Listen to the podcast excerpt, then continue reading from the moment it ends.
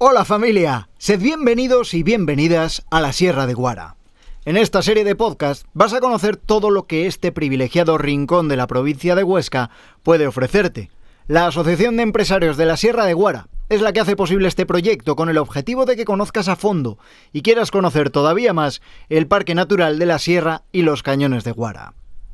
Y antes de comenzar no quiero olvidarme de quienes con su quehacer diario mantienen con vida este territorio rural y protegido, de quienes apostaron por llevar a cabo aquí sus proyectos, porque no hay paraíso sin personas que le den vida y guarden su cultura y costumbres, para que quienes nos visitáis os llevéis la mejor impresión posible de nuestro territorio y nuestro hogar. En mi empeño por contarte todo lo que hay que ver en la Sierra de Guara, hoy vamos a hablar de patrimonio. No te voy a llevar a muchos museos, sino que aquí el patrimonio se disfruta en plena naturaleza.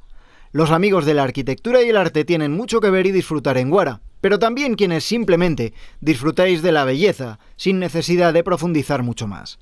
Porque una excursión bien a pie o en bicicleta, un paseo por un pueblo o una tarde de relax se disfrutan muchísimo más si conoces lo que tienes delante. Así que vamos con ello, con las joyas del patrimonio de la Sierra de Guara. Sintonía y comenzamos.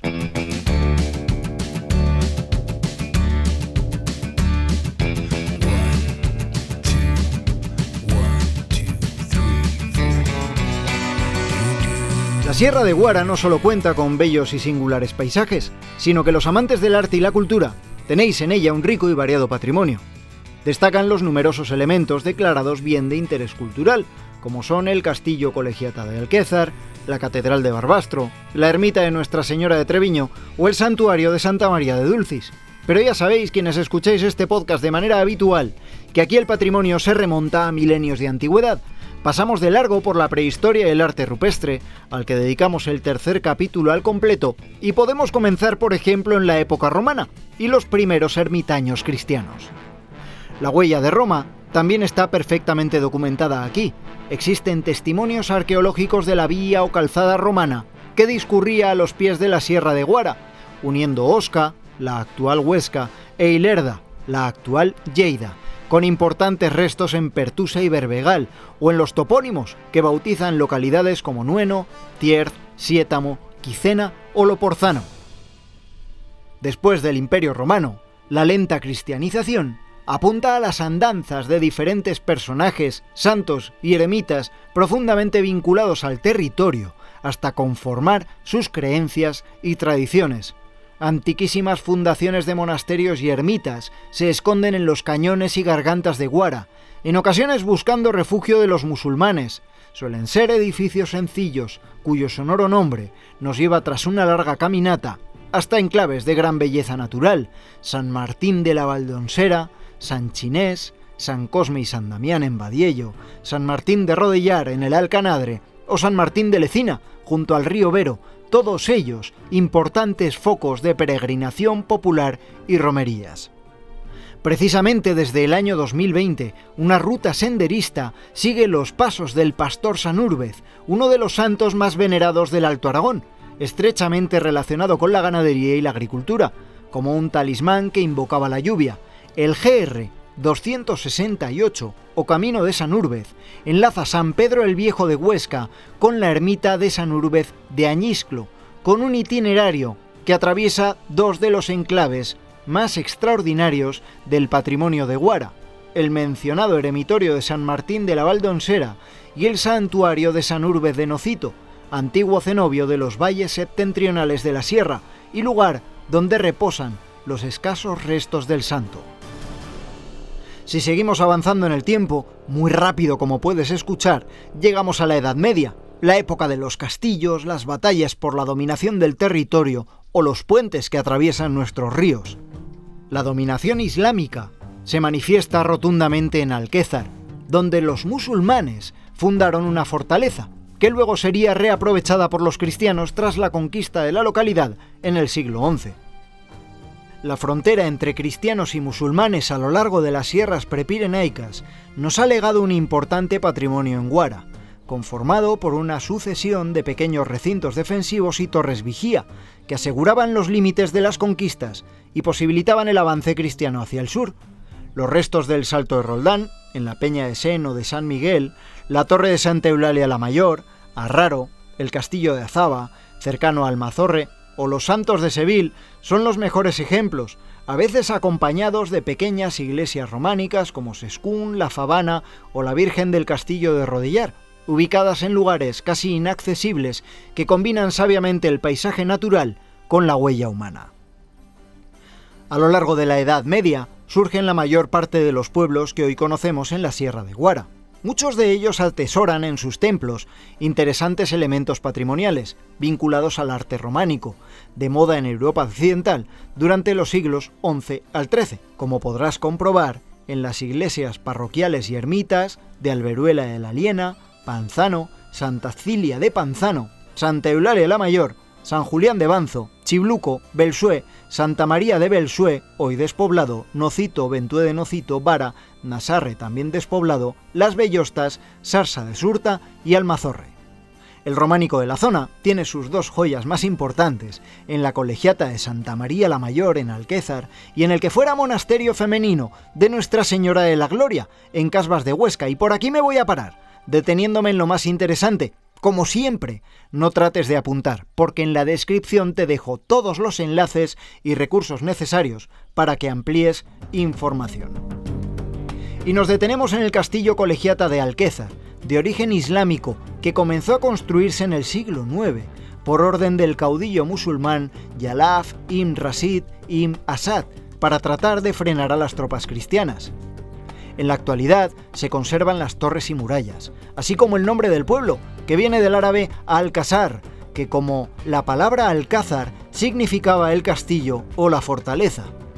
Tras la conquista cristiana, esta fortaleza musulmana se convirtió en colegiata cristiana y en los siglos posteriores se fueron añadiendo elementos de diversos estilos artísticos. Se puede visitar reservando con antelación en la web turismoalquezar.es.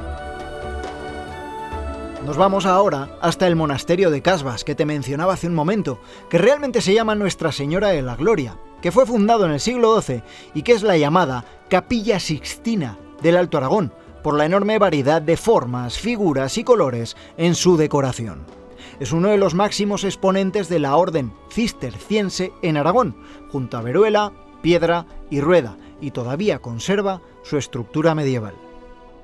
Desde Casbas nos vamos ahora a Viego. Allí se encuentra la colegiata de Santa María de Aviego. De antigua mezquita y castillo árabe, pasó iglesia y fortaleza cristiana, con la reconquista de 1095 en el siglo XVI, la actual construcción, dirigida por Joan Torón, vino a sustituir al templo románico. La de Aviego es de estilo gótico rural tardío y la única entre sus contemporáneas en el somontano de planta en cruz latina.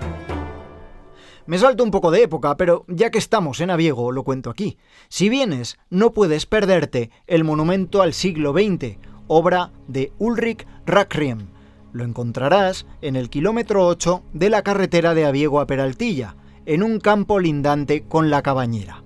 La escultura no solo son los 20 monolitos que la componen, sino el conjunto del paisaje interferido por la construcción humana, donde naturaleza y arte se dan la mano. Su misteriosa forma geométrica recuerda a los sitios sagrados del pasado más remoto, a los monolitos o menires prehistóricos a cielo abierto, y de ella emana un cierto sentido místico. Bastante cerca de allí, en Vierge, encontrarás las pinturas murales de San Fructuoso, aunque hoy es solo una ermita, en el pasado desempeñó las funciones de parroquia. Las pinturas que se conservan presentan una serie de rasgos estilísticos que la hacen inconfundible, como es el uso de colores vivos y brillantes, que se utilizaban especialmente en la confección de vidrieras, y dan un paso respecto a la pintura del románico por el hecho de que las figuras componen escenas. Te decía al principio que lo más importante del patrimonio en Guara es que te lo vas encontrando, en combinación con otros atractivos muy potentes. Es esa combinación lo que hace tan especiales a estos lugares. Nos vamos ahora a uno de esos pueblos deshabitados llamado Nasarre, porque allí se encuentra la iglesia de San Andrés, en lo que hoy es el término municipal de Vierge. Para ir llegaremos a pie desde el pueblo de Rodellar. Esta iglesia tiene su origen en el siglo XI y además de la propia iglesia que todavía sigue en pie, en contraste con la mayor parte del pueblo, las vistas son espectaculares, pues nos encontramos a más de 1100 metros de altitud. Seguimos avanzando en el tiempo y nos vamos hasta el siglo XIII, cuando fue construida la ermita de Treviño en Adahuesca. Es el único resto de un antiguo monasterio, del que apenas existen referencias históricas, y se completaba con un claustro. Según la tradición, la Virgen obraba desde allí multitud de prodigios en quienes acudían a su iglesia. Hoy en día merece la pena acercarse hasta allí y disfrutar de la bonita luz que baña el entorno al atardecer. Nuestra siguiente parada podría estar en la época moderna, pero la dejo aquí, en la época medieval, porque el santuario de Nuestra Señora de Dulcis, en Buera, construido en el siglo XVII, sustituyó una construcción románica del siglo XIII. Se encuentra separado por unos dos kilómetros de pista, accesible en coche desde el pueblo de Buera. No hay nada en el austero exterior de la iglesia que nos permita hacernos una idea de la riqueza de la decoración que se encuentra dentro. Quizá por eso ha llegado también hasta nuestros días. Este es un rasgo característico del barroco aragonés. Se puede visitar también concertando una cita previa. Terminamos el recorrido por la Edad Media de Guara y su entorno en San Miguel de Foces, en Ibieca. Este templo, que además es monumento nacional distinguido y célebre por las pinturas murales que guarda en su interior, pertenece al estilo gótico lineal del siglo XIV, aunque se sabe que en el siglo XII ya había en este mismo lugar una iglesia dedicada al arcángel San Miguel. Avanzamos ahora en el tiempo, hasta llegar a la Edad Moderna. La pujanza económica del siglo XVI permitió que se levantaran iglesias de grandes proporciones, las parroquiales de Vierge, Aviego, Azara o Peraltilla, cuyas fábricas aún conservan estructuras góticas, como las bóvedas de crucería estrellada, si bien se adentran en los gustos del Renacimiento, siguiendo el modelo de la influyente y cercana Catedral de Barbastro a lo largo de los pueblos de Guara, numerosas casas palaciegas demuestran lo bien que les iba allí a las familias propietarias que levantaban edificios de recio porte, culminados con la usual galería de arcos de medio punto, tan característica de los palacios renacentistas aragoneses. En los siglos posteriores se impuso el arte barroco, con infinidad de ejemplos en el piedemonte meridional de la sierra, motivados por la fiebre constructora vivida en los siglos XVII e incluso XVIII con importantes ampliaciones y renovaciones en los edificios parroquiales, como la de Loporzano, o la construcción de algunos santuarios marianos que recogen antiguas tradiciones de la Sierra de Guara, como la mencionada anteriormente Santa María de Dulcis en Buera o Santa María de la Nuez en Bárcabo. Hubo grandes transformaciones económicas y sociales en los siglos XIX y principios del XX, que desembocaron en una crisis de consecuencias terribles para muchos pueblos de la Sierra de Guara, especialmente para los situados en su cara norte, más inaccesible y peor comunicada. Entre las décadas de 1950 y 1970, el éxodo rural, incluso el abandono total, se cebaron en Guara, una de las zonas más afectadas por la despoblación de todo Aragón. El patrimonio de los lugares y pueblos deshabitados, pardinas, mesones, casas, cuadras, bodegas, falsas, hogares y chimeneas, iglesias y ermitas y todo tipo de construcciones y elementos de interés etnográfico como molinos, herrerías, hornos, sufrieron el lento deterioro o en muchos casos el expolio por parte de algunos desalmados. En ocasiones, la toponimia del lugar es la única que nos trae a la memoria la gran cantidad de patrimonio que lamentablemente se perdió para siempre en numerosos rincones de este territorio.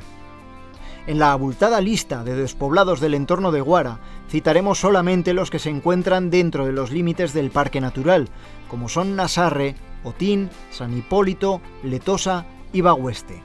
La pérdida de los usos tradicionales también supuso el abandono de campos y cultivos, mientras el cese del pastoreo provocó que los pastizales evolucionaran hacia matorrales o se sucedieran diferentes repoblaciones forestales. En los últimos años se han salvado de la desmemoria y el deterioro muchos elementos etnológicos de gran valor e interés, gracias al esfuerzo conservador o restaurador de sus habitantes, de las diferentes asociaciones locales y las administraciones públicas. De esta forma podemos visitar diferentes molinos de harina y de aceite, en Vara, Avellada, Almazorre, Alquézar y tantos otros, azudes con sus canales o acequias para llevar el agua, entre todos ellos el del molino de Pedro Will de Sarsa de Surta, lavaderos, destacando el excavado en un promontorio de arenisca de Azlor, conocido como de los moros, casetas de campo, bordas o pajares, arnales o colmenares, espectaculares son los que se aprovechan las oquedades de algunos barrancos afluentes del Vero en el entorno de Lecina, también hornos de cal, pozos de nieve, situados en las zonas más altas de la sierra, como los de Bellamona en el Cordal de Guara y Campo Luengo cerca de Seville, Pozos Fuente, en Nasarre y Adahuesca, y esconjuraderos, que eran pequeños edificios para ahuyentar tormentas, plagas y peligros para las cosechas, como los de Almazorre o los cercanos al santuario de San Cosme y San Damián, denominados Cruz Cubierta y Cruz Blanca. Para terminar, no podemos olvidar los paisajes humanizados que han llegado hasta nosotros, fruto del esfuerzo e intervención desde tiempos remotos, de generaciones de labradores y pastores. Campos de labor ganados al monte a base de escalonar laderas y levantar muros de piedra seca, originando los paisajes de bancales, tan característicos y propios de zonas montañosas como Guara. Mosaicos de antiguos cultivos y prados como los del fascinante paraje de los Fenales de Used o los parajes de los caminos tradicionales entre los pueblos y las vías pecuarias que recorrían la sierra de norte a sur, enlazando los valles pireneicos con las tierras llanas de la depresión del Ebro, como la Cañada Real de Nocito y la Cabañera de la Sierra de Seville, que transita de extremo a extremo su divisoria culminante, donde se encontraba su famoso y estratégico Mesón de Seville. Otros muchos elementos también sobresalen por su valor etnográfico y su perfecta integración en el paisaje. Es el caso de esos esconjuraderos, de las casetas de pastor, de los arnales, de los molinos, de los puentes, de los azudes, de los pozos de hielo o de las casas tradicionales. Imágenes que guardarás en tu retina desde el momento en el que visites la Sierra de Guara. Tengo la sensación de haberme dejado muchísimas cosas en el tintero, pero creo que si te propones visitarlo todo, pasarás una larguísima temporada entre nosotros. Hasta aquí la mirada al patrimonio de Guara de todas las épocas. Si quieres ampliar información, nos encuentras en guara.org y en los enlaces de la descripción tienes multitud de opciones para conocer más sobre todo lo que te acabo de contar. Ya sabes que colaboran con la Asociación de Empresarios de la Sierra de Guara, Tu Huesca, la Comarca de la Hoya de Huesca, Turismo Somontano, la Diputación General de Aragón y financia este podcast la Diputación Provincial de Huesca. Nos escuchamos muy pronto.